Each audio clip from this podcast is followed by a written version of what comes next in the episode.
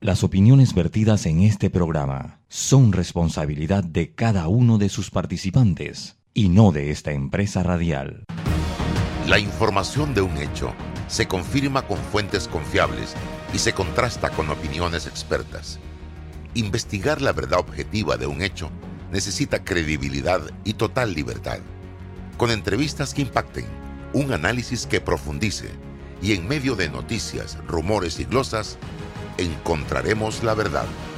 Presentamos a una voz contemple y un hombre que habla sin rodeos con Álvaro Alvarado por Omega Estéreo. Bienvenidos.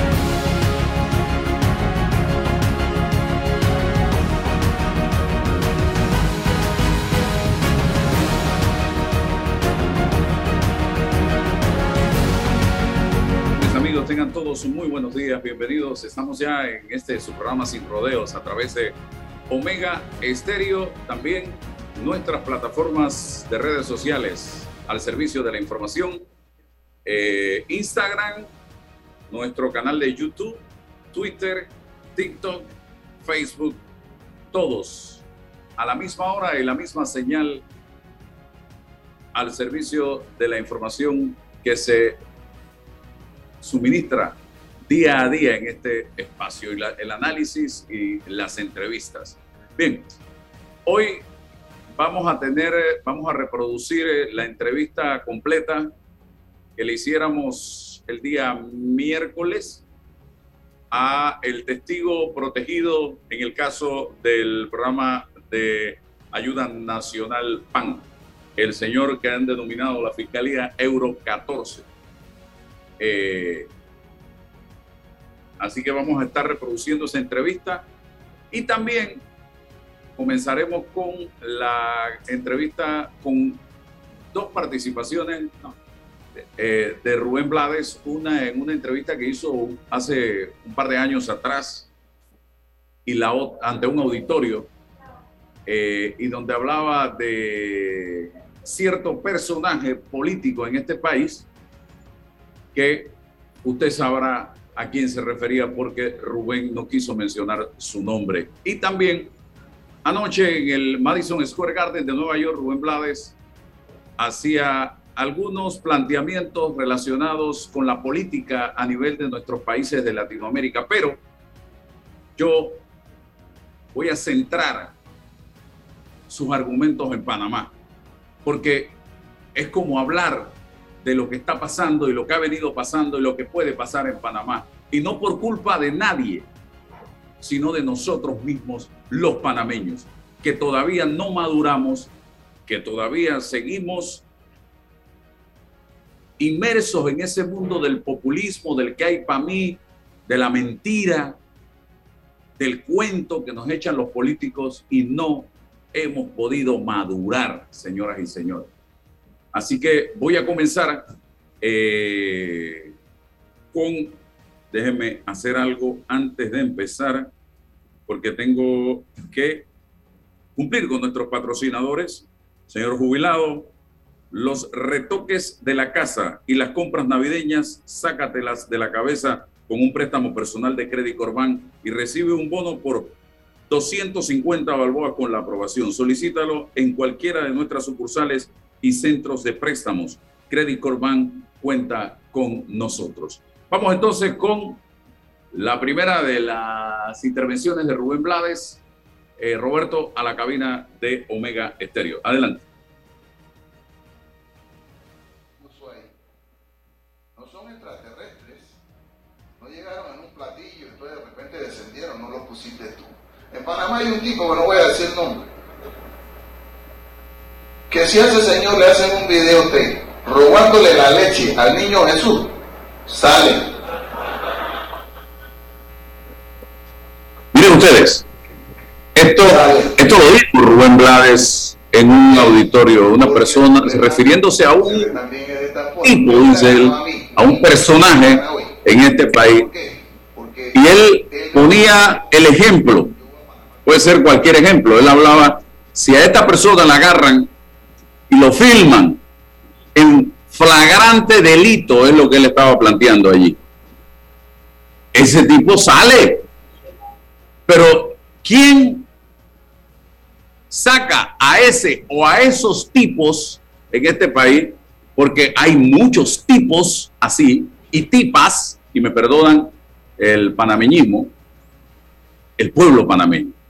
Es el pueblo el responsable de que esos tipos y esas tipas sigan aspirando con muchas posibilidades al poder. Y eso lo recalca el señor Rubén Blades en el siguiente video que vamos a presentar y que fue parte de su concierto en el Madison Square Garden de Nueva York anoche, donde habían varios panameños que lograron filmar ese momento tan importante y con un mensaje tan claro.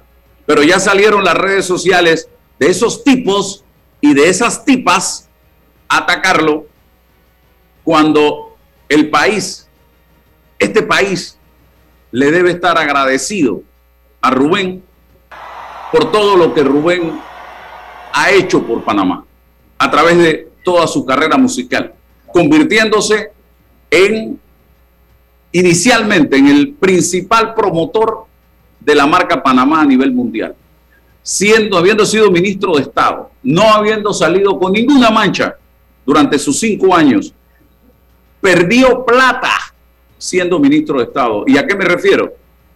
Que no pudo hacer una sola presentación artística durante esos cinco años. Presentaciones en las que Rubén puede ganarse el salario de cinco años de ministro, se lo puede ganar en una o dos presentaciones tranquilamente.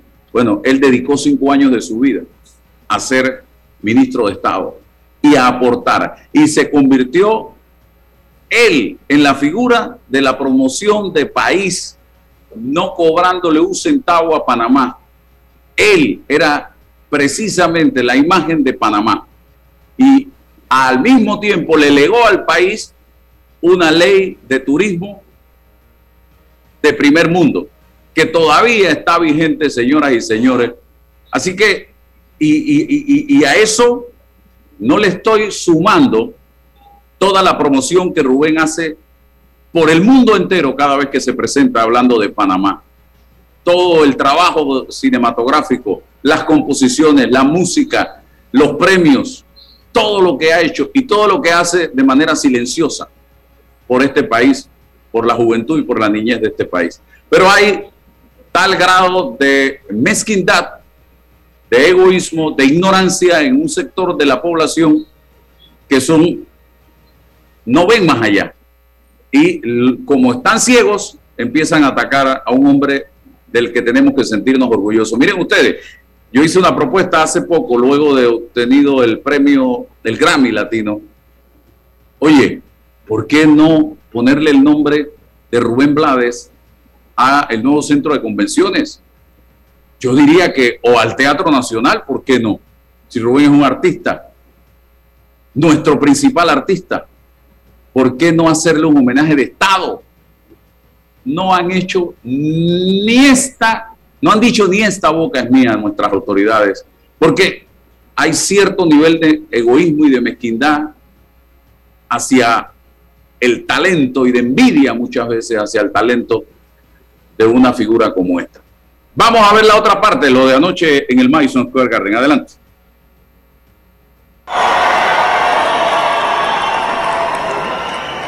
Yo me imagino que ustedes supieron el revolcón hace como cuatro años con el señor que le habla a los pajaritos. Yo no busqué, yo no busqué ese asunto, simplemente él hizo un comentario y yo respondí. Miren, yo estudié leyes Yo estudié leyes. Yo vengo de una familia, mi mamá no se graduó ni mi papá porque era gente que trabajaba. En nuestro barrio, las madres morían sin vacaciones. La gente trabaja. Y yo me gradué de universidad.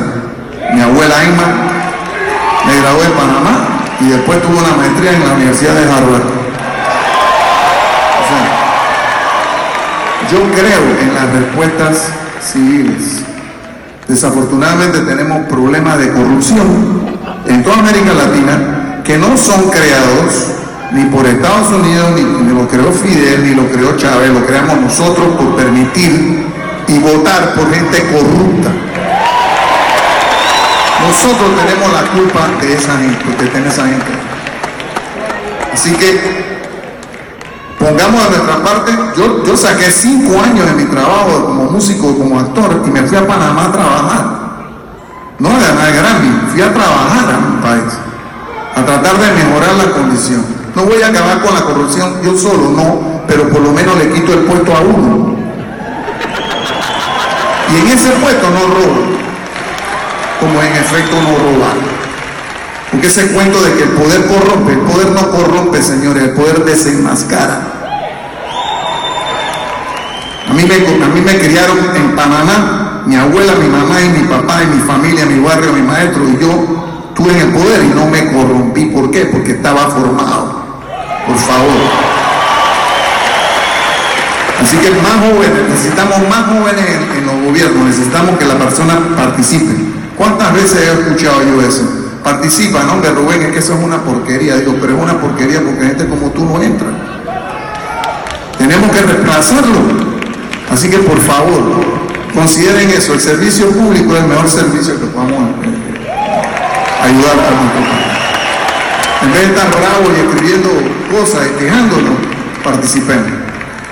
Esta canción la escribí la primera vez que fui a Venezuela, no, la, la segunda. Un planteamiento profundo, al estilo de nuestro Rubén Blades. Mensajes altos y claros, contundentes sigamos votando por corruptos, porque nosotros somos los culpables. No Chávez, no Fidel, no Maduro, somos nosotros los que seguimos insistiendo, creyéndole el cuento a esa serie de corruptos que todos sabemos que son unos corruptos. Es más, ya hasta acomodamos el término. Sí, pero es que eh, hizo, robó, pero hizo. ¿Qué es esto, señoras y señores? Eh, eh, pero es que es buena gente. Entonces, seamos tan descarados y tan cínicos como votantes, como electores.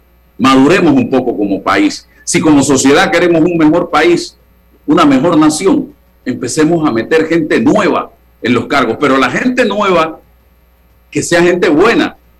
Y la gente nueva y buena debe pensar en en comenzar a involucrarse en el tema político para ir quitándole el puesto a esos tipos malos y corruptos que ellos no les importa un bledo que tú le digas lo que le digas, porque a eso a ellos les resbala. Ellos van es por el poder, tanto político como económico.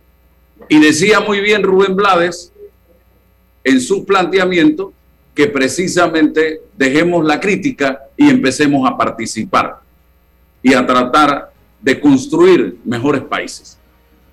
Así que, señores, y aquí va el mensaje de siempre, los buenos en esta sociedad somos más.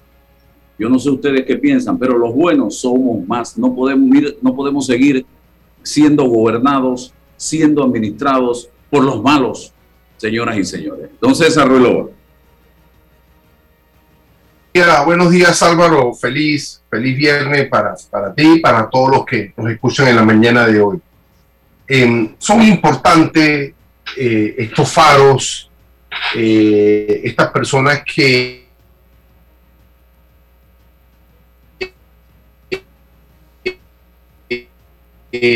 nos ayudan desde, desde eso es sumamente importante.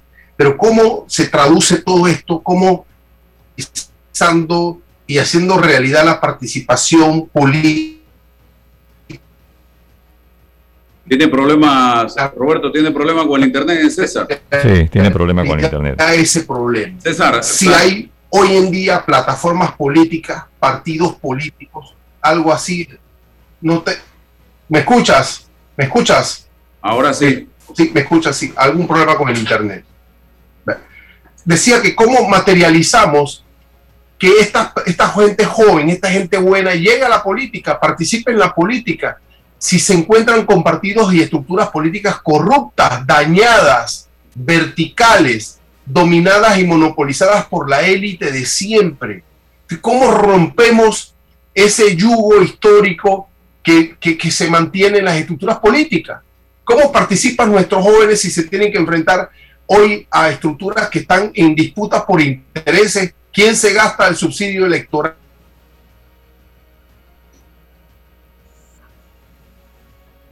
Se quedó congelado.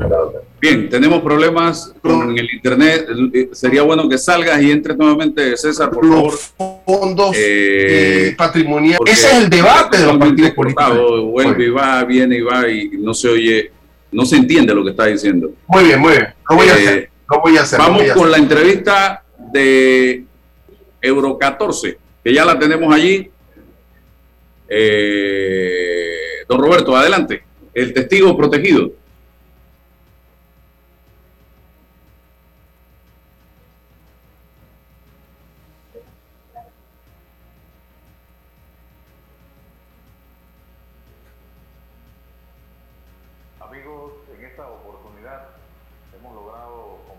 con Euro 14.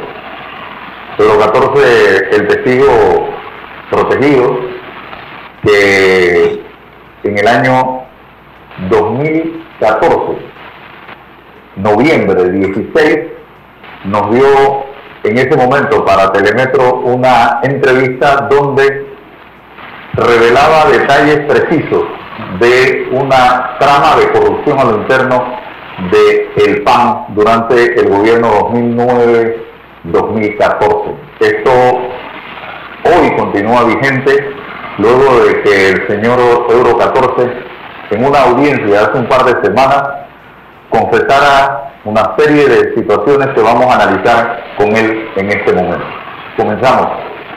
Usted denunció en esta audiencia presiones en su contra para que declarara puede explicarle al país en qué consistieron esas presiones que usted dice se le hicieron por parte del gobierno y del Ministerio Público? Eh, buenos días Álvaro. Eh, más que todo las presiones vinieron de parte de un miembro del Consejo de Seguridad, en especial de Jacinto Gómez, que participó en mi segunda ida a la BESA, donde estaba el fiscal Murgas, estaba el asistente Alessio Mojica, y dentro de, esa, de ese despacho, que era el despacho de la fiscal segunda anticorrupción, estaba sentado el señor Jacinto Vázquez indicándome qué nombres debía mencionar. Jacinto, Jacinto Gómez, disculpe. Ok, usted conoció personalmente a estas personas que hoy se mencionan, como por ejemplo Jacinto Gómez, Rolando López, Kenia Porcel, Adesio Mojica, Ruth Morcillo, Zuleika Mur y Nathaniel Murgo? Los conocí perfectamente, frente a frente. ¿A todos ellos? A todos ellos recuerda con lo que habló con cada uno de ellos o lo que le dijeron cada uno de ellos en eso eh, eh, personalmente.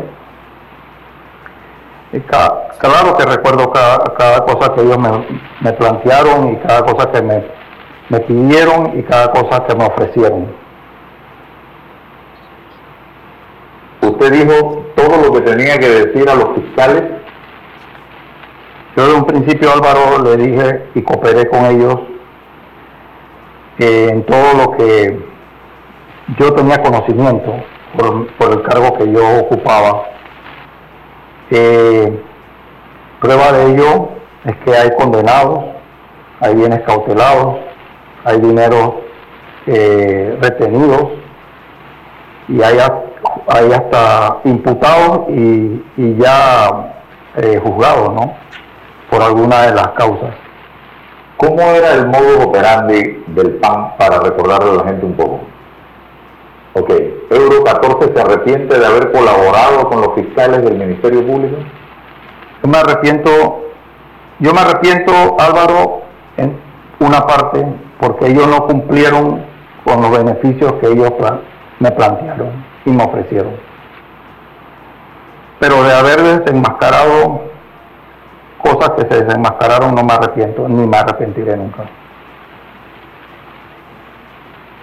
¿De dónde salió la condición suya de protegido, de testigo protegido? La condición mía me la da el fiscal Najaniel Murgas en la segunda entre, en la segunda declaración que yo hice en el ABESA. Eso fue el miércoles 18 de noviembre del 2014. Luego de terminar la, la, declaración, la entrevista, eh, con los que yo te mencioné que estaban ahí, él decidió llamar la calidad, él puso el nombre de Euro 14 y además eh, sacó su libro de, testigos protegidos, me lo hizo firmar y, colocar mi, mi huella dactilar en él de esa, de esa segunda visita a la BESA es donde yo salgo con la calidad de testigo protegido. Esa reunión, esa reunión donde participó Jacinto Gómez, eh, ¿qué hacían los fiscales cuando Jacinto Gómez hablaba, no siendo Jacinto Gómez funcionario del Ministerio Público? Callado ¿Tenía mucho poder en ese momento? Se, notaba que tenía poder, claro. ¿Cómo llega a conocimiento de los fiscales que usted podría ser testigo de los hechos ocurridos en el PAN en el periodo 2009-2014? ¿Cómo supieron de su existencia? Creo que con una llamada que hizo mi abogado en ese momento, Rosendo Rivera, al fiscal Murgas. Para ponerlo al tanto de su existencia. Eh, para decirle que tenía una persona que podía cooperar con, los casos que él llevaba adelante. ¿Qué lo hace a usted cooperar, aportar, convertirse en colaborador en ese momento? Eh, esto surge después de una reunión que tuvimos en la oficina de un abogado que era en ese momento la defensa de, de Rafael Guardia y ahí me percato, cuando ya termina todo, que cuando termina esa reunión me percato que solamente estaban eh, enfocados en la defensa de Rafael Guardia y los mandos medios y bajos eh, íbamos a ser utilizados como conejillo de India por, por parte de ellos. ¿no? Y ahí yo me decido en buscar a, a un abogado particular para que me asesore y, decir qué pasos debemos llevar adelante.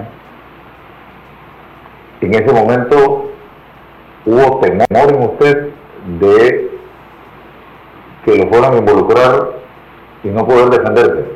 No, no había temor porque primero que todo Álvaro, es más, cuando nosotros llegamos a la fiscalía, eh, el fiscal Murgas nos comentó que yo no estaba ni en el radar de ellos, yo no estaba dentro de esa investigación. Y así que ¿qué, temor podía yo tener. El único temor era de que fuera usado como conejillo de India, como te mencioné en, la pregunta anterior. ¿Qué compromisos asumieron como usted los fiscales específicamente en ese momento al eh, declararlo testigo protegido? Daniel Murga me dijo que me iba a sacar de los casos. Él me dijo, te imputo un te imputo un, un cargo, luego te saco de todos los casos. Esas fueron las palabras de Najaniel Murga. La imputación del cargo era para desviar las sospechas de quién era la persona a la cual él tenía el testigo protegido. El papel de Kenia Porcel en todo esto, ¿cuál fue? Yo tenía por ser solamente la vía en presidencia, en la reunión donde me llevó el Consejo de Seguridad a presidencia. Luego de ello se trató de contactar a ella, mis familiares y, y mis abogados y fue infructuoso eso. En algún momento durante el proceso que se inició en noviembre del 14, Euro 14 le mintió a los fiscales. Álvaro, yo me mantengo y lo dije en la audiencia. Yo no le he mentido, yo dije la verdad y no me retracto de lo que dije. O sea que todo lo que usted aportó lo hizo a conciencia y lo mantiene. Todo lo que aporté lo hice a conciencia lo mantengo y prueba de que lo que dije es cierto es que se abrieron muchos procesos, en algunos hay condenados y hay bienes eh, eh, retenidos, dinero. ¿A quién le pidieron que mencionara o lo trataron de obligar a mencionar? ¿Qué nombres? Eso lo voy a, lo voy a omitir Álvaro porque eso lo diré cuando me toque ir a la Procuraduría o a la Fiscalía que, a que me llamen sobre las investigaciones que, que se están adelantando. Pero usted en ningún momento mencionó a alguien sin pruebas. Yo no mencioné a nadie que yo no pudiera eh, tener conocimiento de que participó en algo. Y por eso, por forzarme y, negarme de otras personas, entonces comenzó la persecución que me montaron que creo que tú tienes conocimiento. Las declaraciones que usted hizo en la audiencia hace un par de semanas atrás, esos relatos que usted hizo, ¿qué objetivo tenían? Decir la verdad, Álvaro, yo, yo no había tenido la oportunidad nunca de que se me escuchara ni decir la verdad frente a una autoridad y gracias a Dios la juez eh, nos, nos dio esa oportunidad y pude hacer uso de ella. Se han presentado denuncias a raíz de esas declaraciones que usted dio en esa audiencia. ¿Esas eran en el fondo las intenciones? Para nada. Yo, yo, yo solamente quería, Álvaro, que se me escuchara, que se escuchara la verdad, que se escuchara lo que prometieron y no cumplieron, y que allí los dos fiscales tenían amplio conocimiento de que yo era el testigo Euro 14, que para unas cosas sí usan mis declaraciones, pero para otras eh, me persiguen. ¿Usted tuvo contacto directo con Rolando López en algún momento y qué le dijo Rolando López a usted? Solamente en la reunión de presidencia, donde estuvieron él, tuvo Jacinto Gómez, Eric Estrada, eh, Rogelio Saltarín y Kenia Porcel. ¿Qué le dijo Rolando López? Que mucha gente estaba cooperando, que eso lo iban a valorar, que me ofrecían si cooperaba un cargo en, en Washington. Me pidieron hasta la cédula para sacarle copia para empezar el trámite, pero que mi cooperación tenía que ser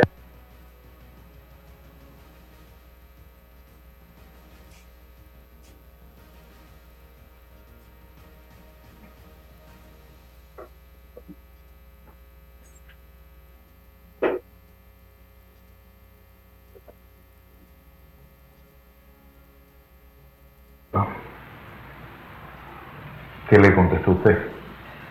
Que yo solamente iba a hablar de lo que yo tenía conocimiento y hasta donde yo podía llegar, porque yo también tenía limitaciones en el, en el cargo que yo ocupaba.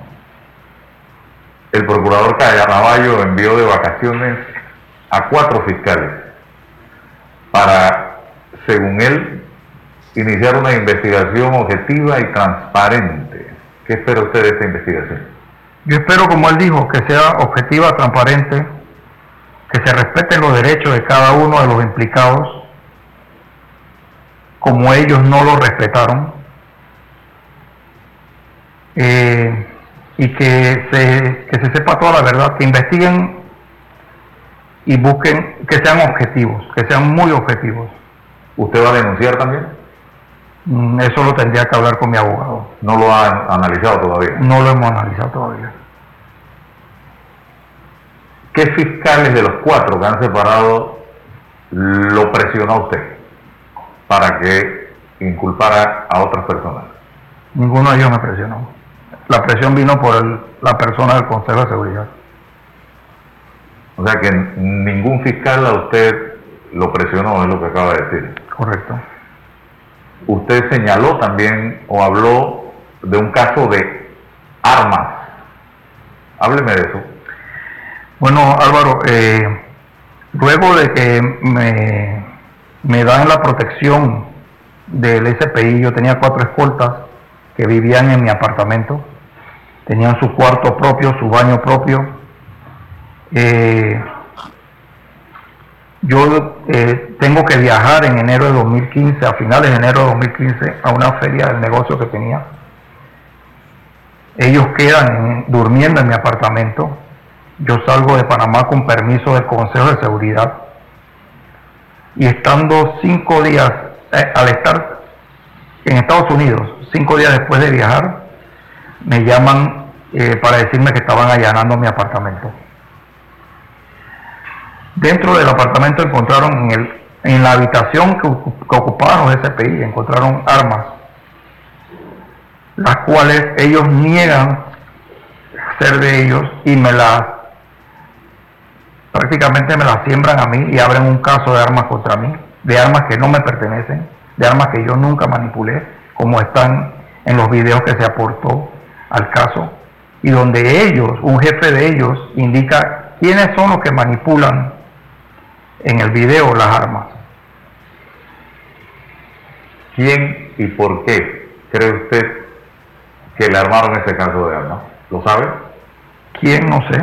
Eh, el por qué, pienso que es porque yo no le corrí el gusto de darle nombres que ellos querían que involucrara y, y no, no accedí a ello.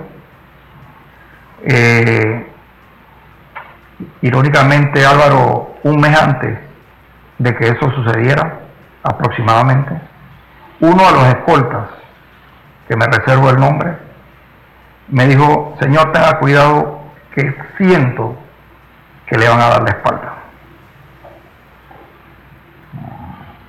¿Por qué cree usted que pasó eso? Por lo que te acabo de decir, pienso que ya no les servía, no, no les, no les, no les dije lo que ellos querían escuchar y por más que infor- la información que brindé fue útil para ellos, no era suficiente. Y ¿Ellos Eso- lograron obtener más información de la que usted les suministró? ¿Los fiscales? ¿En los procesos? Eh, ¿Lograron llegar donde gente que usted no mencionó en los procesos? creo que llegaron a llegar a donde gente que no mencioné, eh, más que todo por cómo comenzaron las auditorías de los informes de auditoría de Contraloría. Eh, pero hay personas que involucraron que en verdad no tenían nada que ver con, con lo que pasó, ¿no? Y era simplemente su trabajo que habían hecho por muchos años. Estoy hablando de, de personas, funcionarios del MEF y de Contraloría, que en realidad ellos estaban haciendo su trabajo y su trabajo meramente era verificar que todo estuviera correcto, ¿no? Eh, la documentación. Algunas, algunos funcionarios del gabinete del señor Martinelli 2009-2014 han salido a la palestra a apoyarse en sus declaraciones, señor Euro 14, diciendo prácticamente que a ellos les pasó exactamente lo mismo y que fueron víctimas de persecución producto de presiones eh, ¿Usted qué piensa de eso? Álvaro, eh, para nadie es un secreto de que ese era el modo operandi de, del gobierno de Varela. de cómo hubo presiones, cómo abusaron de las detenciones preventivas y cómo ellos buscaban la manera de quebrar a las personas para llegar a sus fines y que mencionaran a personas. Y luego de eso dejarlos tirados y no cumplirles. Porque hay muchos casos que son así que yo conozco. En el PAN se dieron un sinnúmero de situaciones irregulares, señor Euro 14. Se utilizaron mecanismos de compra directa como métodos para aumentar los costos de diferentes enseres o implementos. ¿Esto sucedió o solo fue un sueño? Porque ahora han salido algunos a señalar que todo fue montado. Usted que estuvo allá adentro. Álvaro, yo solamente te voy a hablar por, por mí. Eh, yo di la información que tenía que dar. Los fiscales son los encargados de investigar y de valorar eh, lo que yo di, de conseguir las pruebas. Con lo que yo aporté, Álvaro, como te dije anteriormente, se lograron incautar bienes, dineros, valores, se logró condenar personas. O sea que no es un sueño, pero eso sí, ellos fueron eh, no encuentro la palabra ahorita, pero solamente investigaron parte de las cosas que yo dije. Otras que también mencioné, que involucraban a personas allegadas a Varela, nunca la investigaron. Le echaron piedra, tierra, concreto, pero nunca la investigaron. Y así se lo hice saber a Aurelio Vázquez, el fiscal Aurelio Vázquez, el día que los fiscales se reunieron conmigo en la DIJ de Ancón.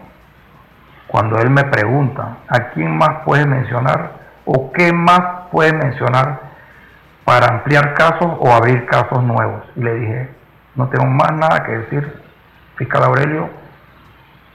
Y le pregunté, ¿por qué no han investigado casos que yo mencioné que ustedes nunca abrieron un expediente? ¿Y qué respuesta fue la que le dieron? Silencio total. Entonces hubo selectividad con la investigación. Esa era la palabra, selectividad. ¿Existió o no una procuraduría paralela? ¿Se le puede llamar así? ¿O era la intromisión de algunos funcionarios del gobierno en el Ministerio Público? No sé si era procuraduría paralela, Álvaro, pero sí existía personas que presionaban y que te indicaban qué mencionar. Si era paralela o no, o si era fiscal, eh, procuraduría paralela o no, no lo sé. Lo que yo sí sé es que a mí me llevaron en un carro del Consejo de Seguridad a Presidencia, me reunieron en, un, en planta baja en un, un salón de presidencia y ahí estaban las personas que te mencioné y ellos tenían amplio conocimiento de los casos siendo el Consejo de Seguridad. Así que Ahí estaba Kenia Porcel antes de ser procuradora. ¿Quién o quiénes fueron los responsables del atentado en su contra? No lo sé, Álvaro. Lo que sí te puedo decir es que yo tuve una semana aquí, como lo pidió, como se lo pidió Tania Sterling a mi padre y mi hermana. Yo llegué, como ella lo pidió, supuestamente para ampliar declaraciones y luego sacarme de todos los casos. Eso fue lo que ella habló con mis padres. Yo cumplí con eso, cumplimos con esa parte, pero ella también dijo que se iba a encargar de mi seguridad. Y pasó una semana y nunca fue cierto. Y lo que recibí fue el atentado que recibí. ¿Quién es el autor o quiénes fueron los autores? No te puedo decir con seguridad porque no lo, no lo sé. Pero sí sé que además de mi familia, y mi abogado, solamente Tania Sterling y el Consejo de Seguridad sabían que yo estaba en Panamá. Hoy, ¿cuál es su situación, señor Euro 14? Hoy mi situación es que soy testigo protegido porque eso no lo pueden negar ellos. pero también soy imputado en muchos casos que se utilizaron mis declaraciones para imputarme cargos. El manejo que se le ha dado a sus declaraciones en la audiencia o su testimonio en la audiencia es el correcto o cada quien lo está utilizando a su manera? Cada cual, cada quien lo está utilizando a su manera. Los fiscales están siendo selectivos en eso y yo se lo he dicho varias veces al fiscal, al fiscal Mojica que respetaran los acuerdos que habíamos llegado, porque estaban usando mis testimonios como testigo protegido, pero sin embargo no me habían dado ninguno de los beneficios que ellos habían prometido. Y la pregunta se la hago porque hay gente que ha salido que no tiene nada que ver con este tema a decir que todos los procesos deben caerse precisamente por lo que usted dijo en esta audiencia hace un par de semanas atrás. Eh, Álvaro, yo no, yo no manejo temas legales, para eso están los abogados, ellos sabrán si hay causales de nulidad o no. Yo en realidad no manejo eso y no te podría contestar algo objetivo sobre eso. Cierro reiterando, Euro 14 en ningún momento mencionó nada ni a nadie que no tuviera pruebas para mencionarlo. Así es, que no tuviera conocimiento de que hubieran participado en compras en la institución o que no tuviera conocimiento de que hubiera habido algo que tuviera pruebas o hubiera sido testigo de lo que ocurrió. Listo. Gracias, don Euro 14. Bien, Euro 14. Hemos transmitido de manera íntegra, íntegra, sin editar un solo segundo esta entrevista. Ustedes pueden sacar sus conclusiones basadas en lo que escucharon del testigo protegido, señoras y señores. Yo voy a decir algo. Venir ahora algunos o algunas personas en este país a tratar de tapar el sol con una mano y decir que aquí no pasó nada entre el 2009 y el 2014 y que todo ha sido un invento o un plan, tampoco es así. Aquí no somos tontos, señoras y señores. Aquí se cometieron una serie de actos de corrupción pero el problema más serio que tenemos aquí, adicional a la corrupción, es que no hay una justicia en la que se pueda confiar y en la que se pueda creer. Porque miren por dónde vamos y podemos contar con los dedos de esta mano los casos que han concluido y donde han habido condenas por actos de corrupción. Pero de que hubo, hubo actos de corrupción. No me vengan ahora con el cuento de que aquí no pasó nada y de que todos somos, son santos y de que aquí eh, hay borrón y cuenta nueva, porque eso no es así. En el caso de Euro 14 se hicieron denuncias concretas, contundentes, se iniciaron procesos basados en las investigaciones que se hicieron, en pruebas que se encontraron. No sé si están todos los que son o son todos los que están en los expedientes, pero no me salgan ahora a decir que aquí no pasó nada, repito, porque eso yo no me lo trago. Así de sencillo. Si usted quiere comprar ese cuento y comerse ese cuento de que aquí no pasó nada, entonces allá usted que se come ese cuento. Y no estoy defendiendo el gobierno de Varela, porque en ese gobierno también se cometieron actos que atentaban contra la ley. Pero esta administración no ha hecho absolutamente nada por investigar a fondo aquellos hechos que se cometieron en ese gobierno. Entonces, ese es un problema también, estimados amigos, porque se llegó bajo el argumento de que no vamos a perder tiempo y vamos a gobernar. Bueno, investigando y haciendo justicia no se pierde tiempo. Se sientan precedentes, ¿no, César? Sí, espero que ahora hayamos podido resolver el asunto del Internet. Eh, me quedo con, el pensamiento de Rubén Blades, que dice, dejemos de votar por los corruptos.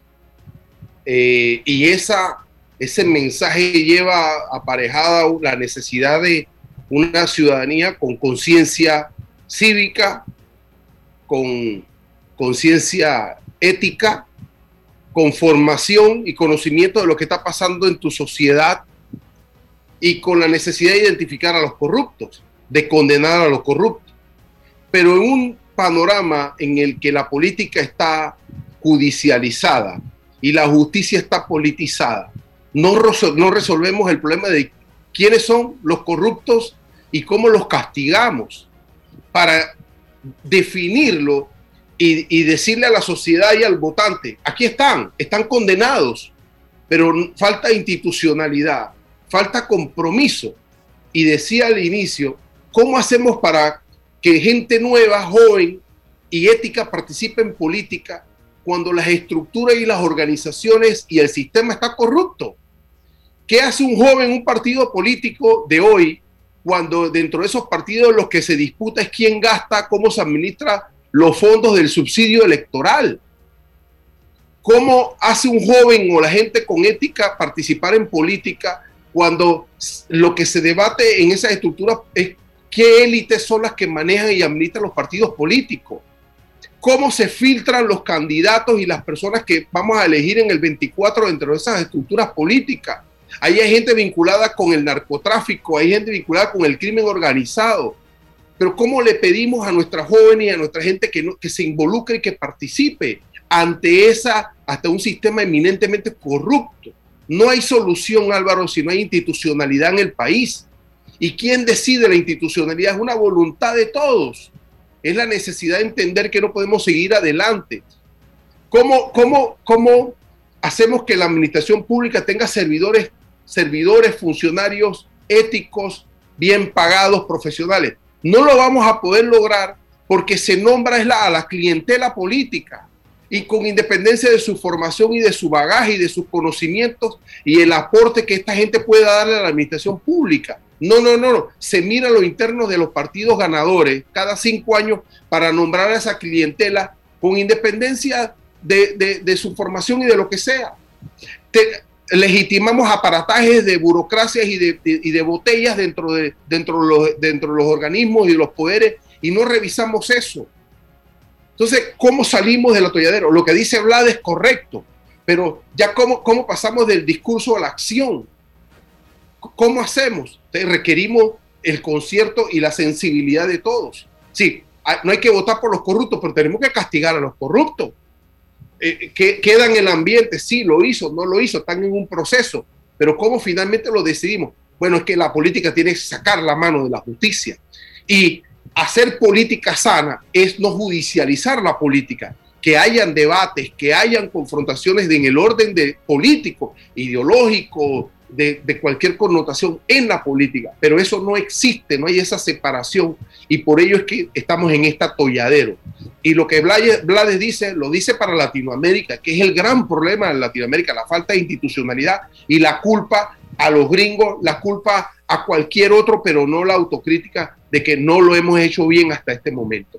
Hay una atomización en, en las organizaciones políticas, no hay salida y lo que va a pasar en el 24 para no votar por los corruptos es encontrarnos con una oferta política de los mismos, de las mismas élites y de la misma gente.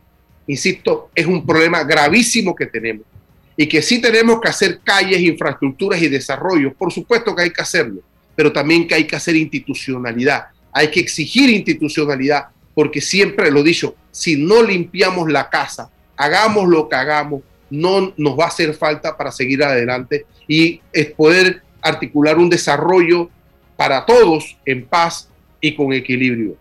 Eso no está pasando, don Álvaro. Vamos al cambio, regresamos enseguida.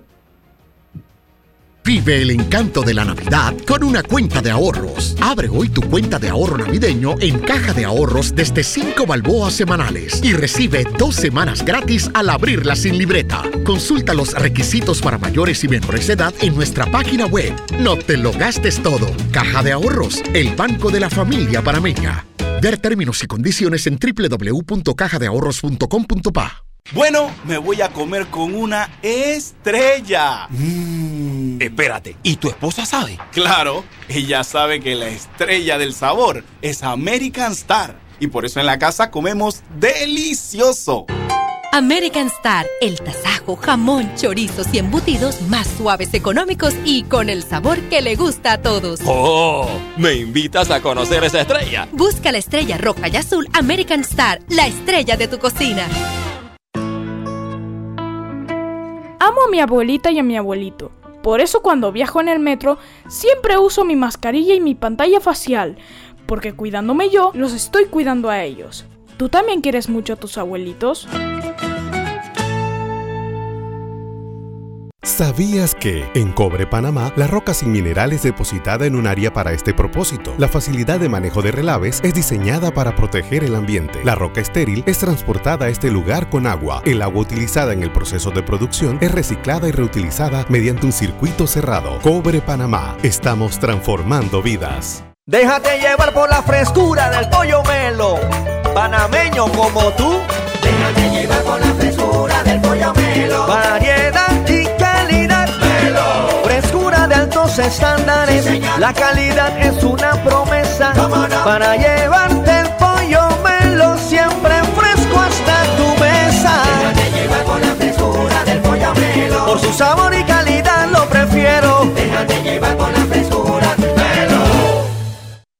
Vive el encanto de la Navidad con una cuenta de ahorros. Abre hoy tu cuenta de ahorro navideño en Caja de Ahorros desde 5 balboas semanales y recibe dos semanas gratis al abrirla sin libreta. Consulta los requisitos para mayores y menores de edad en nuestra página web. No te lo gastes todo. Caja de Ahorros, el banco de la familia panameña.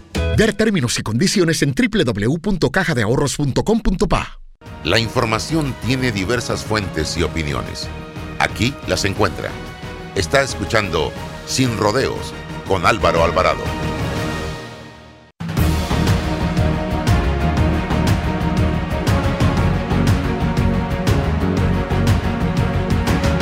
Eh, seguimos en el programa. Jesús Balbuena está con nosotros, como todos los viernes, y vamos a eh, compartir con Jesús buenas Solo, noticias. solo- solo una cosita, don Álvaro.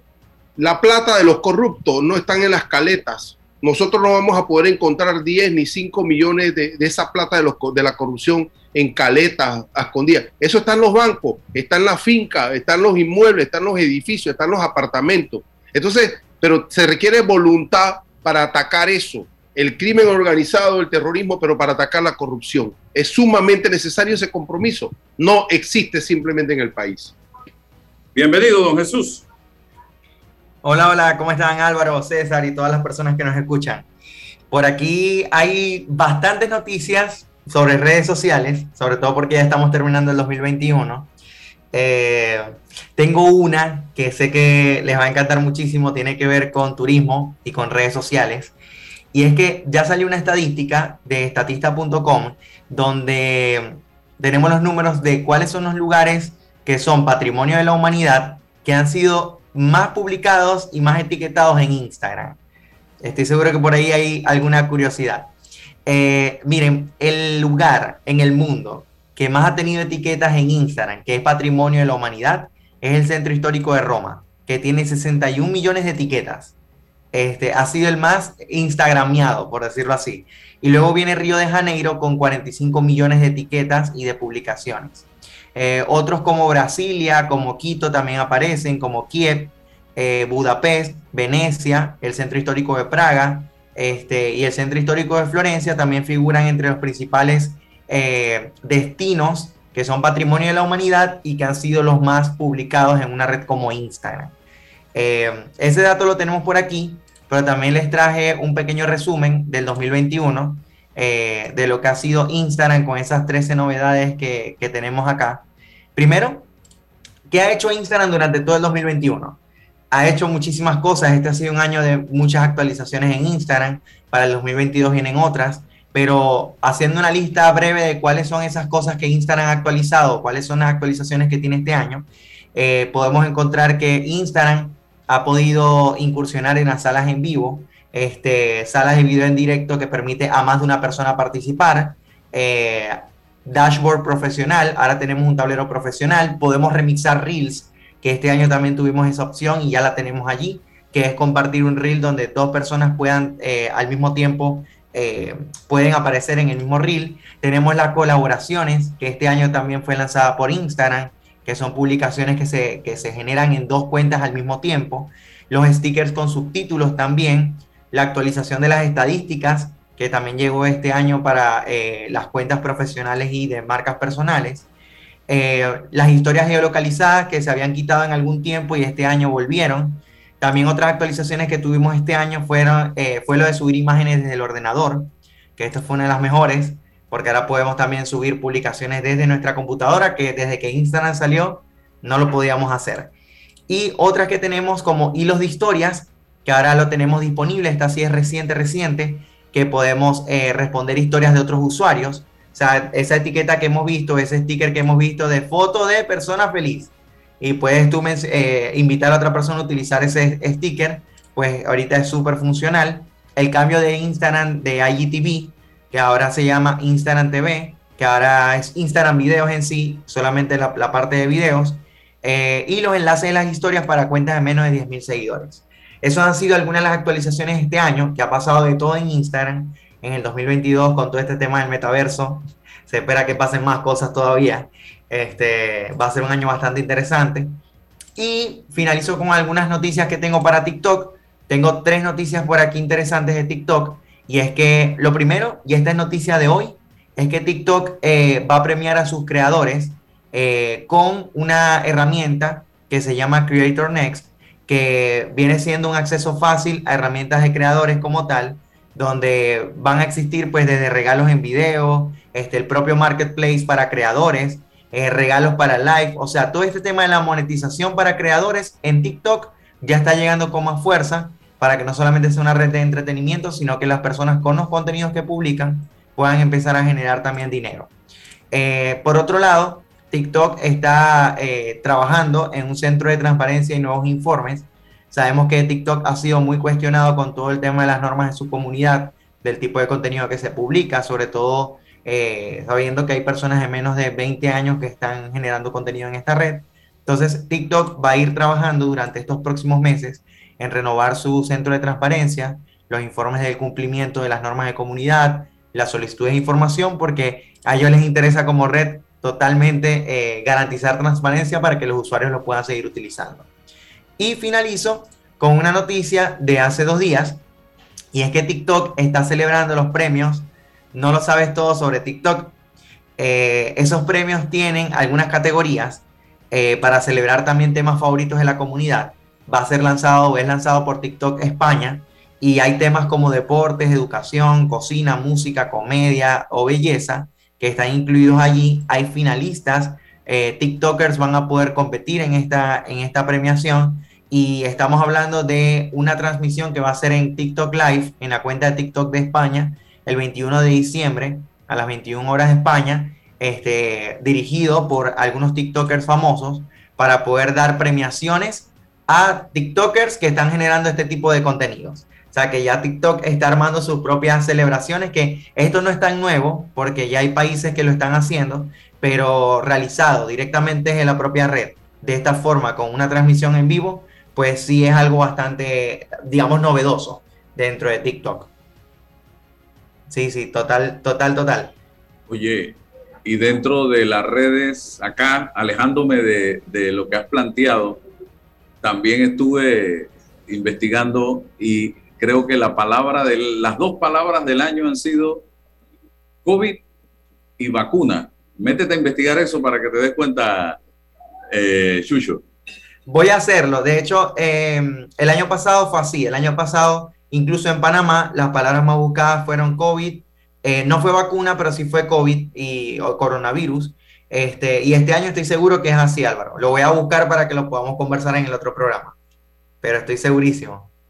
Ha tenido eh, también, ya para ir cerrando, el tiempo se nos, se nos está acabando. Eh, veo, y hablábamos hace personalmente hace unos días, eh, la plataforma de Facebook está teniendo algunas, algunos problemas en los últimos, en las últimas semanas. Ok, bueno, lo que ha pasado con Facebook es que Facebook se ha puesto bastante rigurosa. Es decir, cada vez que pasa el tiempo, Facebook se pone, y, se- y lo, y está pasando, este, con las medidas o políticas de uso, se ha puesto mucho más fuerte.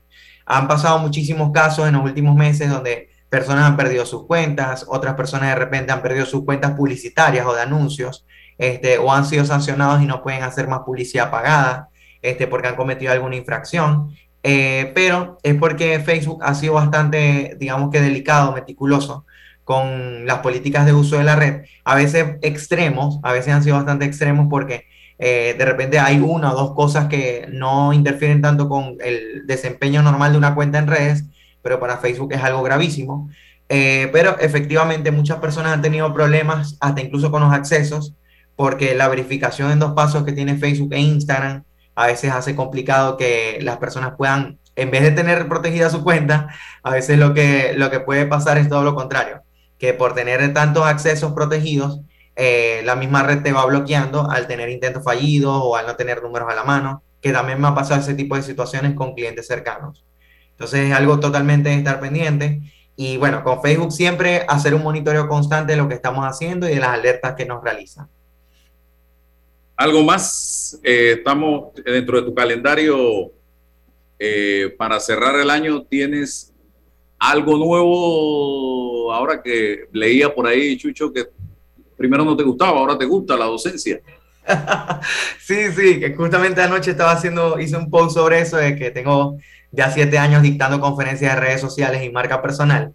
Y total, total, tenemos un webinar, una masterclass gratuita el 22 de diciembre para cerrar el año, que se llama Estrategias Poderosas de Redes Sociales para marcas personales. Toda persona que tenga un emprendimiento, un negocio, que quiera triunfar en redes sociales y avanzar con su emprendimiento, eh, va a tener la oportunidad de estar en esta masterclass gratuita, que además voy a tener varios premios, varias sorpresas para los que asistan.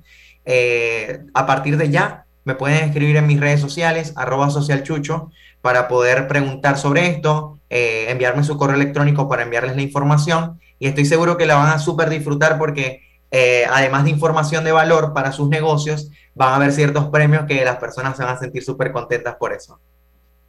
Muy bien, gracias Jesús Balbuena por estar con nosotros en el día de hoy. Eh, el lunes seguiremos con otro programa más. Vamos a tener una entrevista muy interesante, eh, César, con un ex fiscal eh, panameño en Nueva York, hablándonos del caso de eh, los hermanos Luis Enrique y Ricardo Martinelli para hacer un poco de docencia de lo que viene en este tema. Así que gracias. Hasta el lunes, que pasen buen fin de semana. La información de un hecho se confirma con fuentes confiables y se contrasta con opiniones expertas. Investigar la verdad objetiva de un hecho necesita credibilidad y total libertad. Con entrevistas que impacten, un análisis que profundice